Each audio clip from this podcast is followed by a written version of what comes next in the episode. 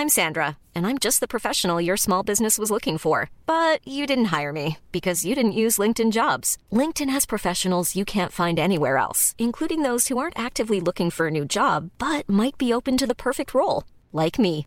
In a given month, over 70% of LinkedIn users don't visit other leading job sites. So if you're not looking on LinkedIn, you'll miss out on great candidates like Sandra. Start hiring professionals like a professional. Post your free job on linkedin.com/people today.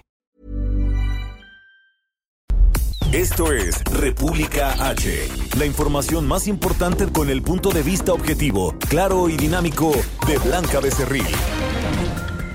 Hola, hola, muy buenas noches. Son las 8 de la noche en punto de este jueves 25 de marzo del año 2021. Yo soy Blanca Becerril.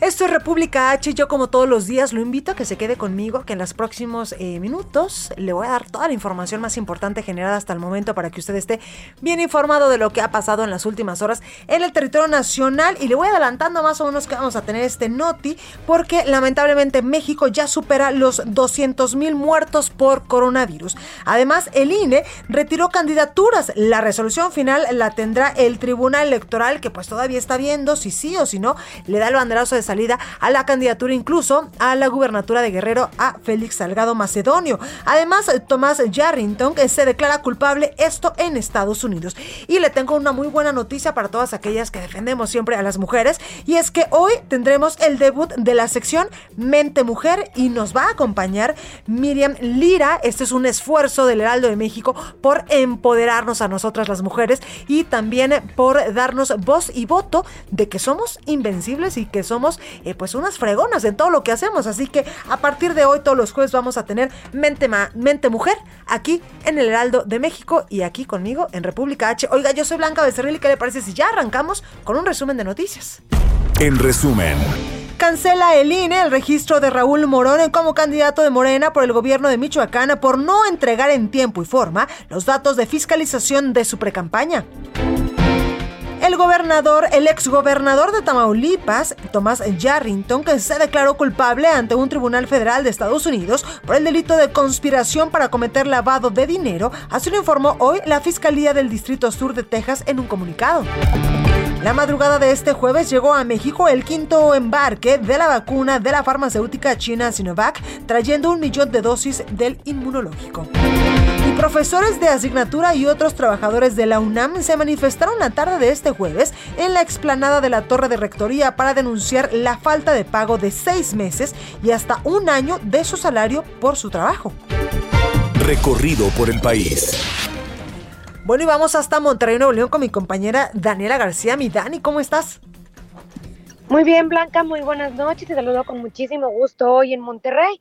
Pues aquí siguen las malas noticias referente al incendio forestal. El día de ayer en la noche, Blanca, se tuvo que evacuar a 1.100 personas debido a los fuertes vientos que ocasionaron que incluso se avivara el fuego. Las, las estimaciones que tiene la autoridad estatal es que ya se han dañado al menos 8.000 hectáreas y como te comentaba, se tuvieron que evacuar al menos 1.100 personas de 14 comunidades. Lo que informó la autoridad estatal eh, esta de día es que los fuertes vientos de 90 kilómetros por hora que se registraron ayer por la tarde y, y por la noche, pues tuvieron que, uno, pausar las labores de combate al incendio y dos, pues tener que ocasionar esta evacuación. Y no solo esto, Blanca, las afectaciones también pues llegan a la zona metropolitana. El viento ha traído eh, las, las emisiones contaminantes derivadas de este mismo incendio y del humo, por lo que esta tarde la autoridad tuvo que activar la fase de alerta del programa de respuestas a contingencias atmosféricas en la ciudad, por lo que se le solicitó al público en general evitar actividades al aire libre, principalmente a la población sensible.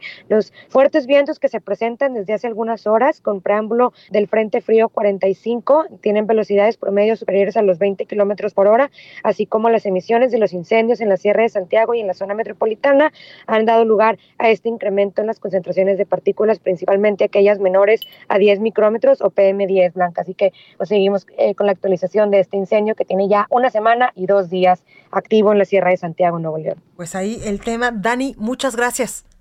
Estamos pendientes, Blanca. Muy buenas noches. Buenas noches. Oiga, y vamos a Guadalajara, Jalisco, con mi compañera Mayeli Mariscal. Mayeli, ¿cómo estás?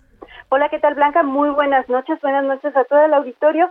Pues compartirles que ya por fin este viernes se reanuda la vacunación en el municipio de Guadalajara. Los, las personas mayores de 60 años que todavía no han sido vacunadas eh, y empezarán justamente este viernes con estas vacunas.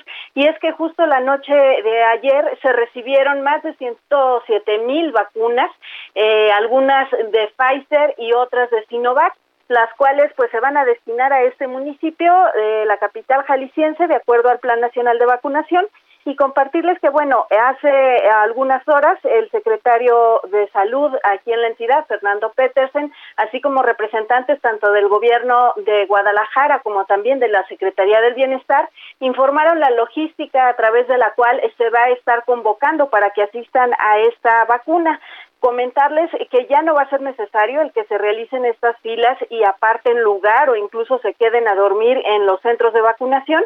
Eh, ahora se les estará llamando justo a las personas que se registraron a través eh, de la página de mivacuna.salud.gov.mx. El número que registraron en ese momento eh, es en donde se les va a llamar, se les va a indicar el día, la hora y el lugar a donde deben de acudir para evitar justamente eh, lo que mencionaba hace unos momentos de estar haciendo estas filas. Adicionalmente, compartirles que se estará vacunando también de acuerdo a un orden alfabético. Se solicitará eh, solamente a las personas eh, cuyo apellido inicie con las letras A, B, C, D, E o F y que cuenten, como decía, con este registro previo. Y también, adicionalmente, la, el gobierno de Guadalajara habilitar algunos kioscos informativos y de registro para aquellas personas que en un momento dado no realizaron el registro previo, lo puedan hacer a través de estos kioscos en donde se les va a auxiliar. Así es que, pues esa es la información, muy buena información, Blanca. Totalmente, Mayeli, como siempre, muchas gracias. Excelente noche para todos. Igualmente. Oiga, ¿y qué hay aquí en las calles de la Ciudad de México? ¿Qué ha pasado aquí en la capital del país? Israel Lorenzana nos tiene toda la información. Israel, ¿cómo estás? Blanca, muchísimas gracias. Es un gusto saludarte esta noche. Y fíjate que tenemos información para nuestros amigos que se desplazan a través de la zona del circuito Plaza de la Constitución.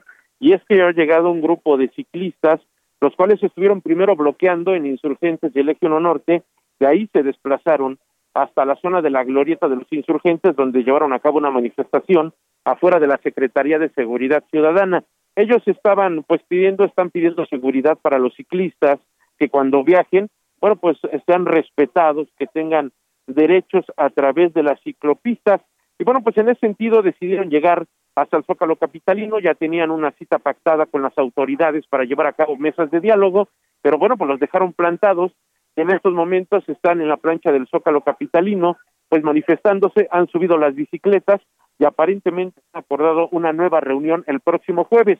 La circulación está cerrada para nuestros amigos que vienen a través de 20 de noviembre. Van a encontrar cortes viales en el circuito Plaza de la Constitución. Hay que tomarlo en cuenta. Las alternativas, el ex central Lázaro Cárdenas con dirección hacia Garibaldi y en el sentido opuesto, sin duda alguna, una buena opción es la avenida Circunvalación. Blanca, es la información que te tengo. Muchas gracias, Israel. Hasta luego. La nota del día. Oiga, y la Secretaría de Salud confirmó este jueves 584 muertes más por coronavirus, por lo que México ya llegó a la cifra de 200.211 personas que han muerto, eh, pues confirmadas ya por el coronavirus. Entrevista. Para hablar precisamente de este tema, tengo en la línea telefónica a Javier Tello, especialista en políticas de salud. Eh, muy buenas noches, Javier, ¿cómo estás? ¿Qué tal, Blanca? Noches, qué gusto. Oye, Javier, ¿en qué momento ya llegó la cifra a 200 mil personas que lamentablemente pues han perdido la vida a causa de este coronavirus? ¿En qué momento? Pues mira, eh, poco eh, nos tomó poco más de un año y yo creo que sí sacamos realmente, o sea, si comparamos las cifras reales de 12 meses versus 12 meses o 13 meses o algo por el estilo, nos vamos a dar cuenta que seguramente es ya la primera causa de muerte en México, comparable a los datos que estaban dándonos el INEGI todavía en el mes de agosto, cuando recordarás que era ya la segunda causa de muerte. Entonces, bueno, esto lo que nos habla es eh, eh, evidentemente que México en lo particular ha sido un país muy golpeado por esta, por esta pandemia y que pues todo comienza por no haber tenido desde un inicio las medidas de diagnóstico adecuado de quiénes eran los infectados y de quiénes eran los contactos de los infectados. Vaya, esta necedad realmente de no haber hecho las pruebas en un inicio, lo único que hizo fue que como las fichas de dominó esto se fuera eh, detonando hasta salírsenos verdaderamente de control y ver los escenarios terribles que estuvimos viendo a principios de este año regresando de Navidad. Totalmente. Oye, Javier, evidentemente pues la estrategia no funcionó como debería de haber funcionado, ¿no? Bueno, es que yo como he estado diciendo, lo que no vimos aquí fue cuál era la estrategia, porque se habla mucho de se habla mucho de la de, la palabra como tal, pero lo que nunca vimos fue cuál era realmente la estrategia. Estuvimos viendo una serie de decisiones, eh, algunas seguramente acertadas, otras no tanto, y realmente con objetivos no muy bien claros. Yo desde hace varios meses que dije, el objetivo nunca fue salvar vidas siempre nos estuvieron hablando de cuántas camas disponibles cuántas camas con ventilador, etcétera, pero realmente jamás hemos visto que eh, siquiera exista ah, ah, una reflexión sobre el número de vidas humanas que estamos perdiendo. O sea, cuando Estamos teniendo un pequeño problema con la comunicación de Javier Tello, especialista en materia eh, y en políticas de salud, quien nos está pues platicando precisamente de eh, pues las cosas que no han funcionado en esta llamada estrategia para combatir al coronavirus en el país. Javier, ya te tenemos de nuevo. Perdón, sí, te decía, ¿cuándo vimos que realmente el objetivo era México no va a pasar de no sé, 100 mil contagios y no vamos a permitir que mueran más de 2.500 personas. O sea, ¿por qué nunca perseguimos eso, no? ¿Por qué no somos hoy de esos selectos países que realmente no les urge estar vacunados, ¿no? Yo no veo que Nueva Zelanda se esté tronando los dedos por sus vacunas porque no tiene prisa para hacerlo. Y nosotros realmente estamos hoy en una posición bastante crítica en la que ya se nos acabaron las, las naranjas para balancear en el aire, Blanca. O sea, ya no sabemos si tenemos que salvar vidas o tenemos que salvar el sistema de salud o tenemos que salvar la economía o tenemos que buscar más, más eh, vacunas o, o la velocidad tan lenta que tenemos que aplicarlas. Realmente un problema ha ido originando a otro, ¿eh? Sí, totalmente. Oye, Javier, y también quiero preguntarte, ¿no crees tú, eh, pues que se terminó muy rápido con la Jornada Nacional de Sana Distancia, que en algún momento se, se confinó a la gente y, y se desconfinó a la gente en momentos donde, pues incluso, eh, pues no estaba bien calculado el, el tema de tener a la gente, pues evidentemente en este confinamiento, después de desconfinarla, como que en algún momento se nos salió de control o no le calcularon bien, ¿no? Sí, y mira, todo comienza, y hay que decirlo, evidentemente tienen eh, razón las personas que dicen es que esto afecta directamente la economía, ¿sí? Sí, ok, afecta la economía porque yo creo que cuando tú vas a dejar que la gente deje de trabajar y de generar ingresos, tienes que ayudarla con algo. Y en México lo que hicimos fue el peor de los dos escenarios. Sacamos a la gente de circulación, pero no le dimos una oportunidad. No hubo un plan del gobierno para salvar a las pequeñas empresas. De hecho, fue todo lo contrario. Hoy estamos viendo que, y ya sé que es la comparación odiosa, pero es nuestro socio comercial número uno, ¿no? Estados Unidos le está depositando 1.400 o 3.600 dólares a cada uno de sus contribuyentes. Está eh, vacunando a la mayor velocidad posible. Y aquí este, realmente seguimos todavía viendo con quién queremos quedar bien. Y pues ese, ese eh, yo, creo que el resultado ha sido que hoy tenemos una sociedad afectada, muy enferma y golpeada económicamente. Totalmente. Y lo hemos platicado, Javier, pues nosotros tuvimos muchas ventajas entre ellos, que ya había países, sobre todo en Europa, que estaban implementando ciertas medidas que no estaban funcionando, otras que sí, y tuvimos cierta ventaja, pues para aprender de los errores y tal parece que no las aprovechamos. No, el inicio realmente de hace un año, el inicio de, la atención que le dimos a este problema fue lento. Eh, siempre hemos eh, realmente subestimado el potencial de esta pandemia. Creímos que se iba a comportar como influenza y, y, realmente no fue así. Fue esto mucho más allá que una influenza, es una enfermedad que tiene muchas connotaciones. Debimos habernos apegado a estricto sentido al estar haciendo diagnósticos y el detener y el estar cercando, como lo hicieron en muchos países de Asia que afortunadamente, bueno, pues tuvieron impactos importantes en un inicio, pero después estuvieron más tranquilos. Sí, claro. Oye, Javier, por último quiero preguntarte qué sigue. Ya lamentablemente hoy llegamos a los 200, 1211 defunciones. ¿Qué sigue después de esto? ¿Qué tenemos que cambiar? ¿Qué tenemos que incluso pues eh, implementar como sociedad? Ya que pues nosotros somos también los responsables evidentemente de esta cantidad de muertos. Mira, yo creo que hay que hacer tres cosas. La primera es, evidentemente, que no es que sea la más importante, pero es la más visible, tenemos que ver cómo eficientamos el sistema de vacunación. Ok, sabemos que eh, el flujo de vacunas no es tan rápido como quisiéramos, pero una vez que las tenemos en México, no estamos vacunando con la celeridad de vida. Y vemos verdaderamente accidentes como el que ocurrido en, en Tabasco, en donde pues no tenían diluyentes ni tenían jeringas, o, o vemos lugares en donde no se está haciendo bien, ¿no? Entonces, ok, bueno, ahora, para llegar a eso, lo que necesitamos es realmente tener una disciplina como sociedad blanca, en donde no nos tengan que estar dando, eh, pero grulladas como decálogos o los diez mandamientos para salir de vacaciones. Yo creo que la gente debería en este momento tomar una conciencia y decir, es peligroso irse de vacaciones, es peligroso estarse encerrando, es peligroso estar eh, juntos, ¿no? Eh, ¿Cómo hacemos para tratar de evitar este, este contagio? Y la otra es,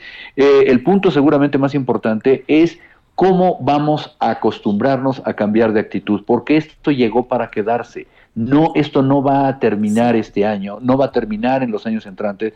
Tenemos que saber que el mundo ya cambió y que necesitamos vivir de otra manera. Totalmente de acuerdo. Javier Tello, especialista en políticas de salud. Muchas gracias, como siempre. Estoy a tus órdenes, Blanca. Buenas noches. Buenas noches. Oiga, y vamos con mi compañero París Alejandro porque el domingo llegarán a México 1.5 millones de vacunas procedentes de Estados Unidos. París, ¿cómo estás? Buenas noches, Blanca, amigas, amigos de la de México. Así es, y es que el próximo domingo 28 de marzo llegan a México 1.5 millones de vacunas de AstraZeneca procedentes de Estados Unidos. Esto lo informó el director general para América del Norte de la Secretaría de Relaciones Exteriores, Roberto Velasco. Este es el primer lote de las 2.7 millones de dosis que el gobierno de Estados Unidos enviará de a México como parte del acuerdo entre ambos países se requirió de una nueva autorización eh, de la COFEPRIS, quienes ya trabajan de manera ágil para autorizarlas. Y este México se convertirá en el primer país en el mundo que recibe estas vacunas de Estados Unidos y también será el lote más grande que se reciba hasta ahora. Y es que se necesitó además un acuerdo complementario tras el anuncio de Estados Unidos y el documento ya fue firmado por el secretario de Salud Jorge Alcocer. Por su parte, la Secretaría de la Defensa Nacional y la Guardia Nacional también participarán en la recepción y en temas de seguridad y logística el próximo domingo. Y recordar que este jueves también llegaron a México un millón de vacunas de Sinovac procedentes de China, con lo que México ya tiene almacenadas 4.7 millones de vacunas disponibles para su aplicación. Además, la siguiente semana llegarán 600 mil vacunas de Pfizer y 500 mil de Sputnik por lo que el gobierno de México anunciará en estos días que médicos del Ejército y la Marina también apoyarán el Plan Nacional de Vacunación para acelerar la aplicación de estas vacunas. Es la información que le tengo, Blanca. Gracias, París. Buenas noches. Buenas noches. Oiga, y aquí en la Ciudad de México se prevé realizar una jornada de vacunación masiva y es que así lo dio a conocer la, la, eh, pues, la jefa de gobierno de la Ciudad de México, porque acuérdense que pues en estos momentos hay vacunación en dos alcaldías, entre ellas una Coyoacán y pues también la jefa de gobierno ha dicho que estamos ya casi para, ah, eh, pues para abarcar a todos los adultos mayores de 60 años aquí en la capital del país vacunados contra el coronavirus. Ha sido un esfuerzo eh, pues bastante importante que ha hecho eh, tanto la jefa de gobierno como todo su equipo en la pues en la jefatura de gobierno de la Ciudad de México para pues tratar de vacunar lo más pronto posible e inmunizar a los adultos mayores. Entrevista.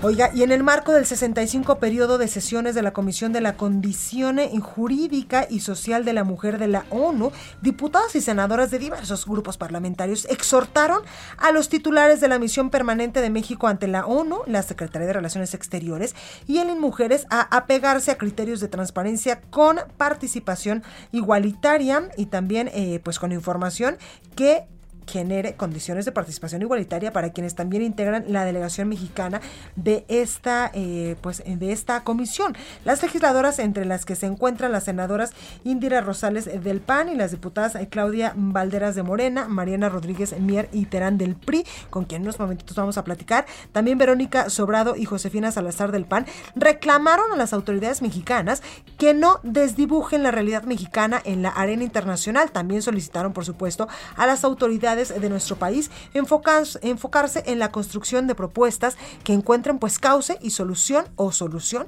a los problemas que sí son evidentes y prioritarios en México y que no eh, parecieran pues comenzar a resolverse. Y por ello tengo en la línea telefónica a Mariana Rodríguez Mier y Terán, diputada del PRI. Diputada, buenas noches, ¿cómo está? Hola Blanca, muy bien, muchas gracias. Buenas noches, con el gusto de saludarte a ti y a tu auditorio. Igualmente, diputada, oye, pues cuéntame, porque es un tema bastante importante y que nos ha costado mucho a las mujeres, pues hacer valer nuestros derechos. Fíjate que sí es un tema fundamental en este, en el marco de este periodo, de este 65 periodo de trabajo de la CSW, como se conoce por sus siglas en inglés, de la Comisión de, de la Condición Social y Jurídica de la Mujer en el Mundo y efectivamente formamos parte de la delegación mexicana, como tú muy bien lo has comentado, pero hemos estado haciendo extrañamientos en el sentido de que no vemos reflejada la pluralidad de los rostros de las mujeres mexicanas, ni, ni la pluralidad de la sociedad mexicana en la postura oficial del gobierno, lo cual nos parece pues muy preocupante. Eh, efectivamente, como tú bien sabes, Blanca, ya has dado cuenta, ha habido sí avances importantes en temas legislativos, eh, que tienen que ver con la igualdad sustantiva y con los temas de, de la paridad, que ya logramos tener en la Constitución, pero la realidad también nos demuestra cosas diferentes. A ver, estamos teniendo entre 11 y 12 mujeres que pierden la vida a diario por feminicidio en nuestro país. De la misma manera, estamos perdiendo eh, programas que eran fundamentales para el empoderamiento de las mujeres, particularmente para su incorporación en el mercado laboral, como fue el de las estancias infantiles, eh, que, fue una cosa que ha estado aún todavía trayendo unas consecuencias muy negativas. Tú y yo lo sabemos, Blanca, y las mujeres que nos hacen el favor de escucharnos también, que cuando una mujer eh, que tiene hijos no tienen dónde dejarlos, eh, donde se siente con, con la tranquilidad, pues en muchas ocasiones o no puede o tiene que renunciar a su trabajo o si ella es el sustento de su familia, como tenemos muchísimos hogares en nuestro país, los tienen que dejar en unas condiciones verdaderamente alarmantes para ellas y para los niños o se los tienen que llevar a su trabajo en condiciones también de mucho peligro para los niños por las por las cuestiones que no son los ambientes en los que se deberían de desarrollar y que deberían de estar cuidados. Por otro lado, también, Blanca, estamos viendo una disminución eh, casi total en los apoyos que se daban a las asociaciones o fundaciones que atendían el cáncer de mama. Y está el tema de FUCAM, ¿no? De todas las mujeres que recibían sus tratamientos de cáncer de mama y que ya no lo están haciendo.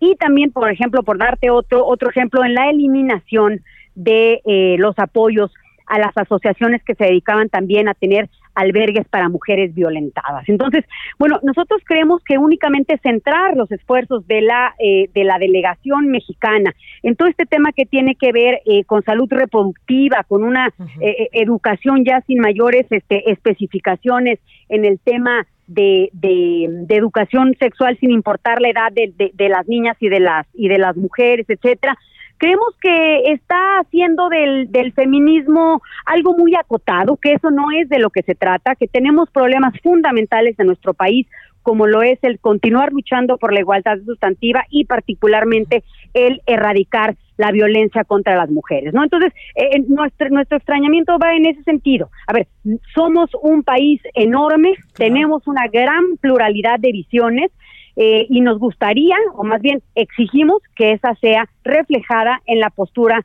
oficial que está teniendo nuestro país eh, en este eh, espacio fundamental en el que se en el que se discute la situación de las mujeres a nivel mundial, Blanca. Totalmente. Oye, puta, me queda un minutito, pero cuéntame si ya han hablado, si han tenido algún acercamiento con la ONU, con la Secretaría de Relaciones Exteriores, con el Mujeres, pues para plantearle este tema fundamental de cómo necesitamos que nos defiendan en el exterior.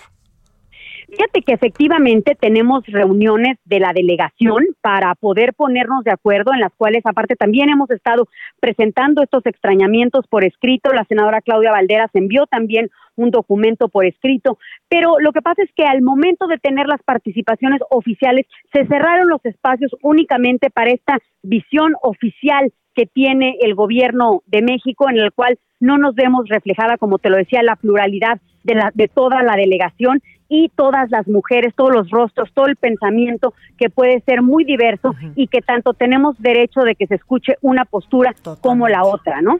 Totalmente, totalmente. Oye, pues en verdad de corazón, por todas las mujeres que nos escuchan y por todas aquellas que han luchado día a día desde su trinchera por eh, pues hacer que se respeten nuestros derechos. Muchas gracias, Mariana. Te deseamos lo mejor y ojalá que pues este grupo que ustedes han conformado con varias legisladoras, pues eh, puedan llevar la voz de quien no las tenemos, sobre todo en ese tipo de sectores. Por supuesto, Blanca, lo seguiremos dando la lucha y particularmente, como tú lo dices, alzando la voz por quienes ya no lo pueden hacer y dando la batalla, ¿no? Por, por, continuar empoderando a las mujeres mexicanas. Mariana, y muchas gracias por su labor. Mariana Rodríguez Emier y Terán, diputada del PRI. Gracias de corazón a nombre de todas las mujeres que pues también desde nuestra trinchera estamos poniendo nuestro granito de arena. Muchas gracias. Gracias a ti, a ti Blanca, por esta oportunidad de platicar contigo y con tu auditorio y sobre todo por poner también tu granito de arena. Muchísimas gracias. gracias. Cuídate mucho. Oiga, vamos a un breve corte. Yo soy Blanca Becerril, esto es República H. No se vaya, que yo vuelvo con más. Continúa escuchando a Blanca Becerril con la información más importante de la República en República H. Regresamos. Estamos de regreso con la información más importante de la República en República H con Blanca Becerril transmitiendo en Heraldo Radio. En resumen. Bueno, pues comenzamos con el resumen porque a partir de este jueves se puso en marcha la primera fase del rediseño del espacio aéreo en el Valle de México que involucra a los aeropuertos de Puebla, Cuernavaca, Ciudad de México y Toluca, así lo informó la Secretaría de Comunicaciones y Transportes. Este jueves y mañana viernes se registrará una reducción del suministro de agua potable por trabajos de mantenimiento en el sistema Cutzamala que afectará a 13 municipios del Estado de México y 12 alcaldías de la Ciudad de México. La Conagua hizo un llamado a la población a racionar el uso del agua. Esta es la primera de tres reducciones previstas para este año. Y a partir del próximo sábado 27 de marzo y hasta el domingo 11 de abril, las estaciones del metro Ciudad Deportiva, Puebla y Terminal Pantitlán de la línea 9 permanecerán sin servicio por trabajos de mantenimiento y mejoras en el servicio. Mente Mujer, un espacio en donde damos voz a la mente de todas las mujeres, con Blanca Becerril.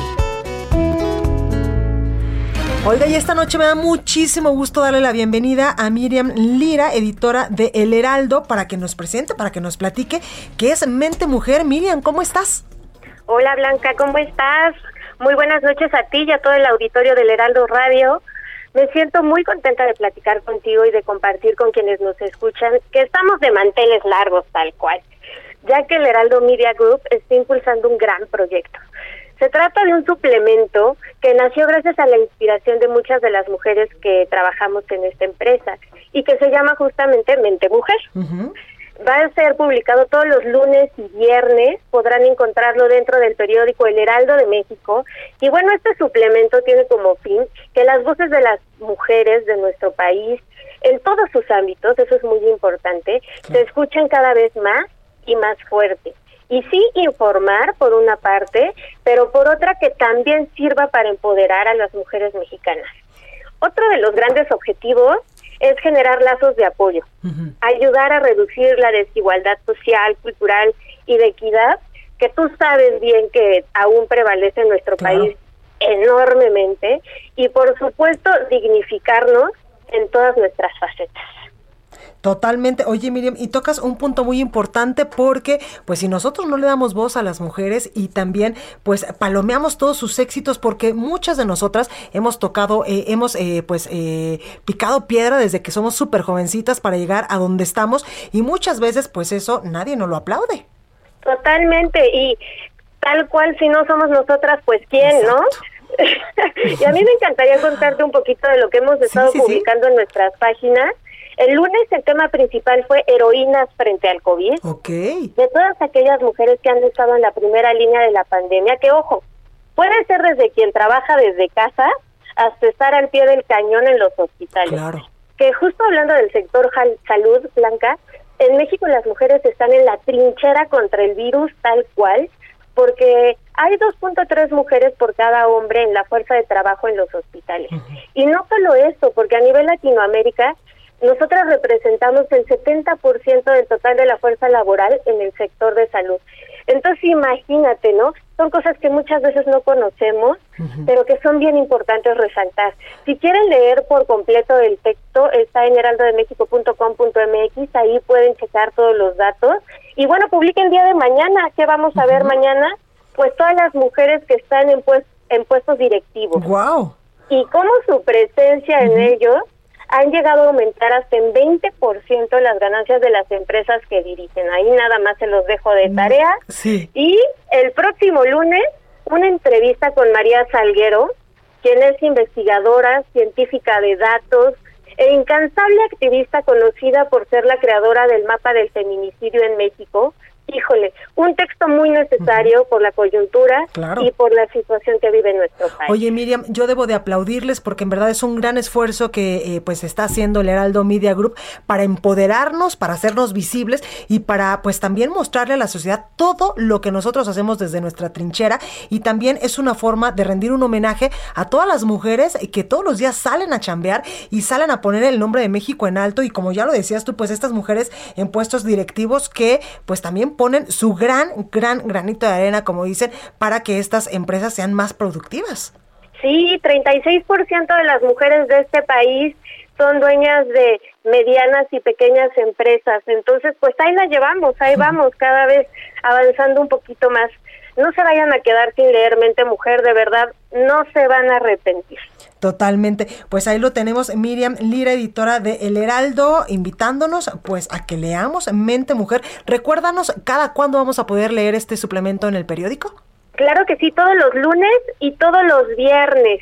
También si quieren ah, este, recomendarnos algún tema, arroba Heraldo de México, ahí vamos a estar checando todas las recomendaciones. Pues ahí lo tenemos. Muchísimas gracias Miriam y muchísima suerte, pero sobre todo gracias en verdad porque pues gracias a todo tu trabajo y a todo el trabajo de mujeres importantes aquí en Heraldo de México, pues también levantamos la voz por aquellas que pues no tienen estos medios para hacerlo. Claro que sí. Muchas gracias Miriam, cuídate mucho. Gracias a ti. Mente Mujer, la voz que inspira. Hoy vamos a cambiar un poco de tema. Vamos con Juan Guevara, periodista de Now Media en los Estados Unidos, para que nos platique pues cómo, cómo andamos en información del otro lado de la frontera. Juan, ¿cómo estás? Mi queridísima, muy buenas noches. Fíjate que eh, hoy fue la primera conferencia de prensa de eh, Joseph Biden, presidente de los Estados Unidos. Bueno, la realidad de las cosas es que eh, la administración Biden ha sido ejemplo de coordinación, de disciplina y obviamente estamos viendo ya más de 100 millones de dosis administradas en este país para el tema del coronavirus. Están empezando a bajar los números debido a la a la buena coordinación en la generación de vacunas y su distribución. Inclusive ya para el día 29 de marzo cualquier persona en los Estados Unidos puede pedir una cita para vacunarse en este país. Sin embargo, bueno, esta conferencia de prensa estuvo marcada por dos temas muy importantes que además son tabús en Estados Unidos. Uno, el tema de inmigración y dos, el tema del control de armas. Hay que recordarle a nuestra audiencia que este país, una de las enmiendas más importantes es el derecho de portar armas. Es decir, viene desde la fundación del país. No es como en México, que bueno, te agarran con una pistola y vas a dar a la sombra, ¿no? Aquí la gente, la gente tiene derecho de comprar armas, veretas, revólveres, la que tú quieras, hombres, mujeres, mientras seas de 21 años para arriba, tú tienes el derecho de portar un arma y es un derecho que realmente eh, los americanos cuidan de una manera muy celosa. El otro es el tema de inmigración. Ahora, ¿por qué el tema de armas y el tema de inmigración fueron el, uh, lo más importante en la conferencia de Joe Biden? Porque independientemente de que Joe Biden ha hecho una excelente labor en los primeros días de su, de su uh, administración, el hecho de que haya 100.441 individuos eh, tratando de cruzar la frontera de enero para acá, que es un incremento del 28% en comparación a la administración de Donald Trump, lo cual se ve mal. Y el hecho de que haya eh, Joe Biden decidido a poner una orden ejecutiva para restringir el uso de la aportación y venta de armas, pues obviamente a mucha gente, especialmente a los republicanos, no les gusta ese tipo de cosas. ¿Por qué? Porque el republicano quiere andar con su revólver, quiere andar con su vereta, no importa. Yo vengo regresando de Austin y puedo decirte que, bueno, me encontré a varios ahí tejanitos. Armados. Con, armados, ¿de acuerdo? Y además, este, sin, sin cubrebocas, ¿no?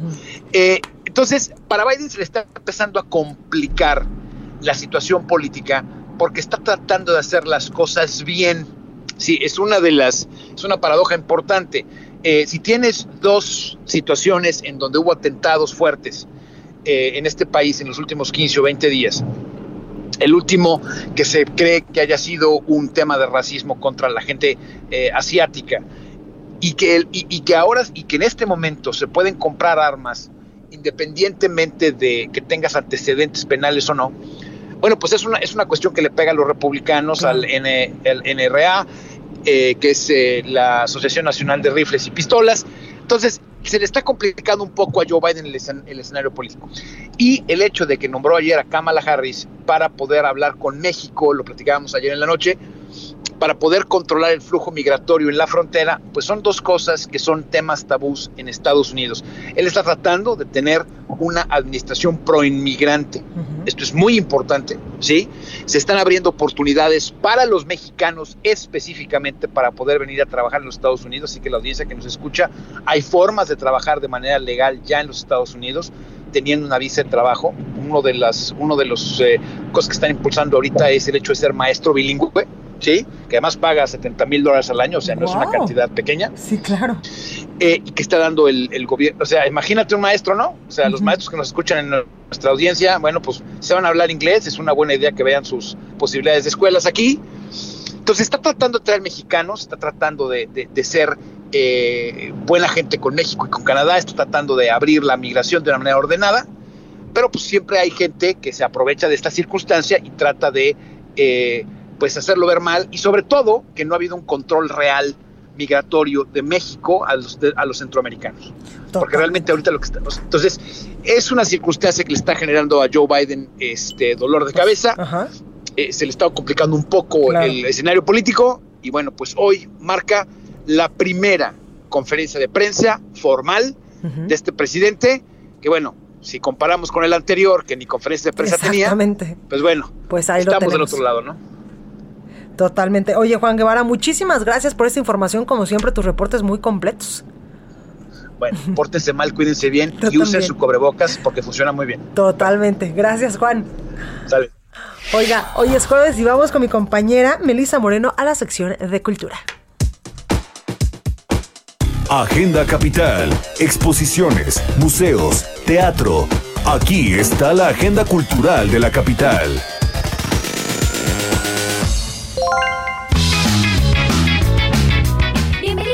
Cultural del de México. Yo soy Melissa Moreno, editora de artes, y esta es mi selección de eventos para la República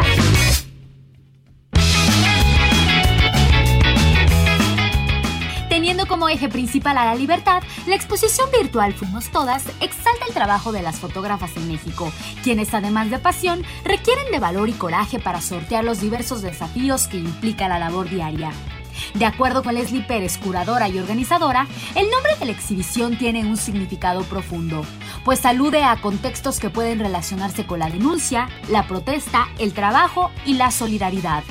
Fuimos Todas tiene la visión de 65 fotógrafas de diversos estados y más de 100 imágenes, las cuales retratan la pandemia, la violencia de género, la autoexploración, la vida cotidiana, el documental, la fotografía callejera y de estudio.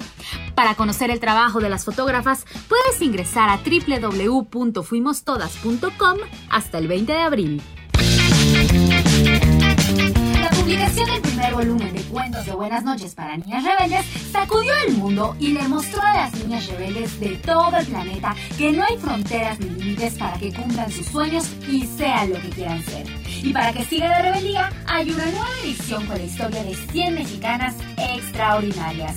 Junto con un grupo de talentosas ilustradoras, investigadoras y escritoras, también mexicanas, este libro reúne a mujeres de todas las épocas y profesiones para rendir homenaje al gran legado de rebeldes que ha levantado la voz y ha probado que otro mundo es posible. Cardiólogas, youtubers, diseñadoras, compositoras, sanadoras, levantadoras de pesas o programadoras. Todas sus historias se convierten en palabras de aliento que nos recuerdan lo importante que es luchar por aquello en lo que creemos. Cuentos de buenas noches para niñas rebeldes, 100 mexicanas extraordinarias, es de Editorial Planeta.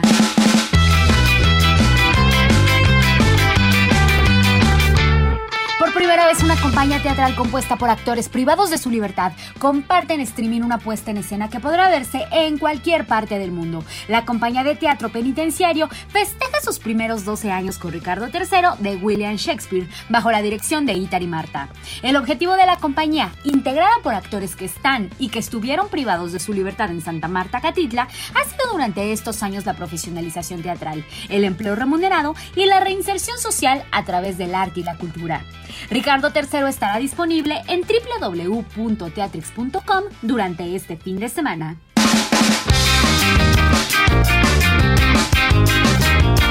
Esta fue la agenda cultural del Heraldo de México. Yo soy Melisa Moreno y me encuentras en arroba. Nos escuchamos la siguiente semana.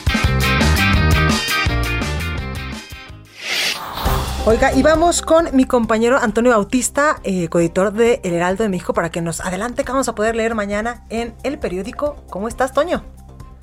Blanca, ¿qué tal? Muy buenas noches a ti y a los radioescuchas de República H aquí en El Heraldo Radio. Bueno, pues eh, sin duda uno de los temas que también está resultando eh, pues importante esta semana han sido los, los incendios eh, que se han generado sobre todo en el norte del país pero también además de la, catástrofe que ocasiona en, el ambiente, estos incendios ocasionan otra, y es que elevan precisamente el, aire contaminado, y esto repercute también en la salud de la población.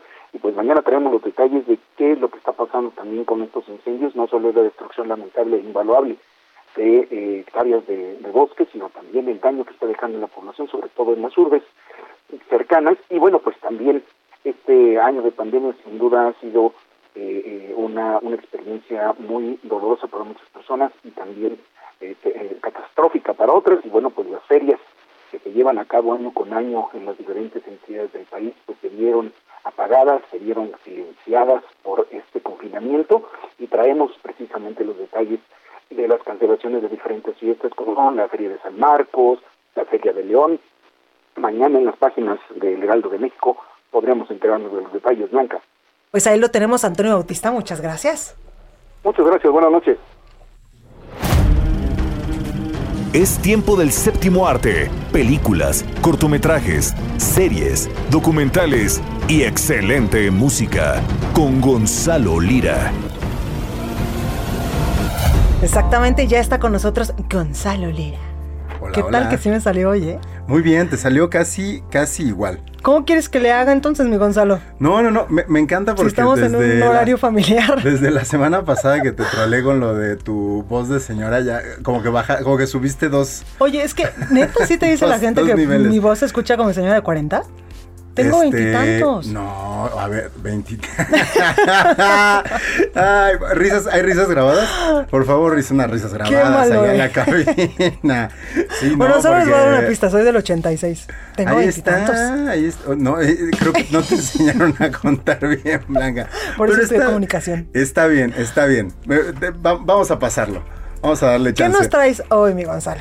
Esta semana traigo. La semana pasada nos fuimos por el Snyder Cut de Justice League. También hablamos de Falcon and the Winter Soldier, que es esta nueva serie de Marvel. Es decir, nos fuimos por lo más mainstream, por lo más popular. Y esta semana me voy a ir completamente en sentido contrario. Y además, como ya vi que hay alguien que que te conoce y nos escucha y que le gusta que soltemos. Justo ahorita me escribe y me dice, oye, estoy en mi casa, es un amigo mío que se llama Amadeo Díaz Moguel y entonces me dice, oye, estoy en mi casa y ya trabajé todo el día y estoy estresado, quiero relajarme, ¿qué me recomiendan? Y entonces yo dije, ahorita llega Gonzalo Lira para que te diga qué tienes que ver cuando estás, por ejemplo, en tu casa, algo de Netflix o algo de Disney Plus. Ahorita vamos a soltar una así Plus. como, como para súper relajarse, pero como te decía, traigo hoy dos recomendaciones que están completamente en el lado contrario de las de la semana pasada. Y a ver si a Amadeo le, le gustan. A lo mejor y se relaja viendo cosas un poquito más, más clavadas, que, que lo exijan un poco más eh, que una película de superhéroes, ¿no? Y es que fíjate que se estrena mañana en Ficunam, que es el Festival de Cine de la UNAM, y que es uno de los festivales creo que más propositivos que ocurren en este país, porque sí trae un cine pues bastante diferente, bastante más alternativo. Se estrena una película española que se llama Destello Bravío, y suena como a, ¿qué es esto, no? Sí, claro. Eh, Destello Bravío es una película de ficción, pero que se filmó como si fuera un documental. Es decir, todos los actores no son actores, son personas que viven en un pueblo de Extremadura, que es donde se filmó exactamente esta película, y son estos personajes que cuentan sus propias historias, pero como a manera de, de- de la vieja tradición de sentarse en una fogata y, toda esta tradición oral de las historias que van pasando de generación en generación. Y precisamente la directora que eh, se llama Ainhoa, Ainhoa, perdón, Rodríguez, estuvo platicando conmigo ayer porque yo quería saber pues cómo eligió, eh, cómo se le ocurre hacer esta película, cómo elige quién va a contar estas historias y por qué contar este tipo de Claro. historias. ¿Te parece si escuchamos Sí. lo que me dijo? Adelante. Yo quería hacer una película con no actrices y no actores en un pueblo extremeño eh, que fuera un poco pequeño para poder con- hacerme con el pueblo de alguna manera. Y voy también escribiendo al mismo tiempo el guion sobre la cotidianidad con la que yo me voy encontrando, ¿no? Entonces, claro, imagínate, esto es un guion como de una absoluta retroalimentación, muy orgánico, muy vivo, un ejercicio, bueno, pues distinto, en el que de repente en los castings surgen y los, eh, y los argumentales que también me surgen en el guion y voy probando en ensayos. eh, y entonces voy haciendo que todo esté muy vivo con la consiguiente mm, bueno con el consiguiente dolor de cabeza que eso le genera a un equipo técnico que va llegando y va intentando construir una historia sobre historias que todavía no se han construidas ¿no? Ahí está, contar más historias, o sea, generar historias a partir de lo que ya existe o de lo que no se ha escuchado. Y creo que lo que es muy interesante es que contando estas muy pequeñas historias que pertenecen a estas pues personas que so- viven completamente en el anonimato, si, no, si no hubiera sido por ella que llegó con una cámara, lo que te demuestra es que estas pequeñas historias que ocurren en los pequeños pueblos pues no dejan de ser muy universales, Claro. ¿no? Entonces, a través de estas historias vemos, eh, por ejemplo, cómo estos personajes femeninos pues han vivido durante años sometidos a eh, pues las reglas sociales que pues que son las, a las que se están revelando hoy en día el movimiento feminista, por ejemplo, pero también como son mucho más complejos que eso. Sí, ve- vemos mujeres malvadas, por Sí, ejemplo, claro. burlándose de los hombres que están arrepentidos de haberlas dejado. Es, es muy divertida. Es que no inventes. Es que es muy divertida porque ves a estos personajes eh, que además son muy simpáticos, tienen mucho carisma, divirtiéndose contando sus propias historias. Y precisamente me contó más, me contó más Ainhoa. Vamos a escuchar qué fue lo que me dijo. Es fundamental eh, que nos encontremos todos en este mundo eh, desde lo particular, desde lo personal, porque es la forma de, reconocernos y de, enriquecernos, ¿no? Entonces, eso está en destello, tanto en, el relato, en la estructura del mismo, en la temática, en, los actores que se eligen, en, en las miradas. Está una necesidad de una mirada personal y una, una necesidad de reivindicar lo local, ¿no? En este caso, pues tú fíjate, un pueblito de Extremadura, un pueblo extremeño con acento extremeño, mm, profundo, con tradiciones españolas, extremeñas, llega a México, llega a Rotterdam, llega al mundo, ¿no? A otros muchos festivales que va a recorrer y que, que tiene un, un interés, ¿no? Entonces, eh, esa es la manera de, de- de descubrir el mundo y no, y no, y no a una, porque al final estamos todos perdiendo una identidad, un alma, y vamos estamos comiendo lo mismo, vistiendo igual, y lo peor de todo es pensando igual, y eso no puede ser. Ahí está. interesante lo que dice. Está súper interesante lo que dice, porque creo que sí, ¿no? Muchas veces el, eh, esta onda aspiracional de querer ponerte la ropita de moda o comer en el restaurante en el que todos están comiendo, pues no termina convirtiéndose más que en una pérdida, como, como lo dice, ¿no? De la identidad. Y estas películas nos recuerdan cómo esa, esa identidad, aunque sigue teniendo pues unos tintes ahí muy universales, pues hace que estos pequeños pueblos y, un poco, no la individualidad, pero sí la, el ser únicos, eh, sigue teniendo mucho, mucho encanto y nos aleja de ser todos iguales. También, si se quiere aventar algo interesante, la plataforma Movie está, bueno, restauró en 4K las películas del cineasta hongkonés Wong Kar Wai. Wong Kar Wai tiene una película que es hermosa. El, Oye, ahorita que dices eso, se, se, o sea, te escuché como el, ¿te acuerdas el famosísimo pegador Willy Wonka? Willy Wonka. Bueno, Willy, Willy Wonka, Willy Wonka sí es este completamente una Willy Wonka se tiene que ver este bajo los efectos, De, algún estupefaciente, este, pero no se preocupen, próximamente se podrá. No, oye, este, niña, estamos en un horario familiar, por favor, no recomiendes eso. No estoy recomendándolo, dije, no se preocupen. Este, y no, pero Wong Kar Wai es, un este cineasta hongkonés que ha tocado temas muy interesantes, y sobre todo está muy obsesionado con el tiempo, con los encuentros fortuitos y todas sus historias son historias de amor. Pues Así que eh, que le echen un ojo a, la retrospectiva que está en Movie, también está en la científica y mañana escuchamos una entrevista bien padre. Y mañana damos más recomendaciones. Mañana Para que Amadeo pueda ver algo bonito, Natalia. Oiga, vamos rápidamente a un eh, a la sesión en vivo del Instituto Nacional Electoral donde se está discutiendo, pues sí o no, al registro de Félix Salgado Macedonio, candidato, precandidato a la gubernatura de Guerrero. Escuche. Macedonio, Pablo Amílcar Sandoval Ballesteros y Luis Walton Aburto y la ciudadana Adela Romano Campo, identificado con el número de expediente INE diagonal P-COF-UTF diagonal 69 diagonal 2021 diagonal GRO. Gracias, señor secretario, señoras, señores consejeros y representantes. Está a su consideración el proyecto de resolución mencionado. La consejera Adriana Favela tiene la palabra. Bueno, pues por supuesto que el día de mañana le vamos a tener toda la información de qué resolvió el INE sobre este tema. Yo soy Blanca Becerril, esto es República H. Yo les espero el día de mañana en punto de las 8. Cuídese mucho. Esto fue República H, la información más importante de lo que pasa en el interior de la República, con el punto de vista objetivo, claro y dinámico de Blanca Becerril. Continúa escuchando Heraldo Radio, donde la H suena y ahora también se escucha. Una estación de Heraldo Media Group. When you make decisions for your company, you look for the no brainers. And if you have a lot of mailing to do, stamps.com is the ultimate no brainer. It streamlines your processes to make your business more efficient, which makes you less busy. Mail checks, invoices, legal documents, and everything you need to keep your business running with stamps.com. Seamlessly connect with every major marketplace and shopping cart Schedule package pickups and see your cheapest and fastest shipping options from different carriers with rates up to 89% off USPS and UPS rates. And with the Stamps.com mobile app, you can take care of mailing and shipping wherever you are. Make the same no-brainer decision as over 1 million other businesses with Stamps.com. Sign up with Code PROGRAM for a four-week trial, plus free postage and a free digital scale. No long-term commitments or contracts. That's stamps.com. Code program.